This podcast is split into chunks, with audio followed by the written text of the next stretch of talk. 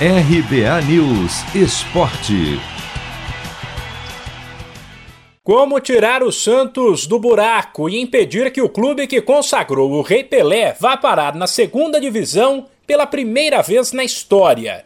Essa será a missão da diretoria, que não descarta mudanças nos próximos dias para a reta final da temporada. Depois de escapar da queda no estadual na última rodada, o Peixe, que está no Z4 do brasileiro, não mostra sinais de reação. Já trocou de treinador, perdeu jogadores, trouxe reforços e nada mudou. De sábado para cá, depois da derrota em casa para o América, a diretoria entendeu que sem um fato novo, como se diz no futebol, o Santos vai disputar a Série B em 2022. Por isso, começou a se mexer.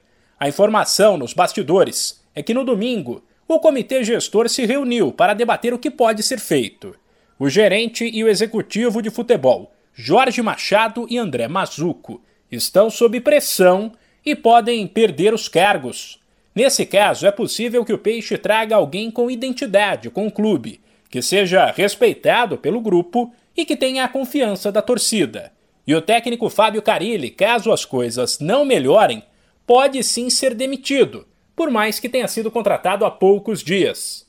Nesta segunda, em mais uma tentativa de a diretoria entender o que acontece, o presidente do Santos, Andrés Rueda, se reuniu com líderes do elenco, um jogador de cada setor: João Paulo, Felipe Jonathan, Sanches e Marinho.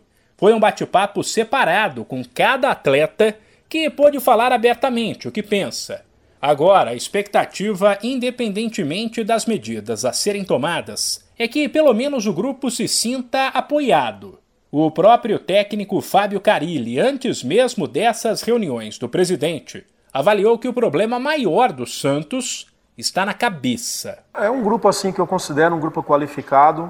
É um grupo que nesse momento está sendo mais um mental que, do que qualquer outra coisa. A gente tem que ter sabedoria sobre isso. Começa a errar passes, começa a vir um incômodo e começa a, a, a ter sequências de erro. Isso é muito psicológico, né? E é o nosso trabalho também trabalhar esse lado do atleta, até com trabalho, não tem outro caminho, né? trabalho de campo, trabalho do dia a dia, o trabalho aí dos bastidores, o trabalho interno, né, para que eles possam, para que nós todos possamos dar uma resposta maior dentro da, da competição. Trabalho e dar toda a atenção para esses atletas. Pressionado, o Santos volta a campo nesta quarta, na Vila, para um jogo atrasado do Brasileirão contra o Fluminense. De São Paulo, Humberto Ferretti.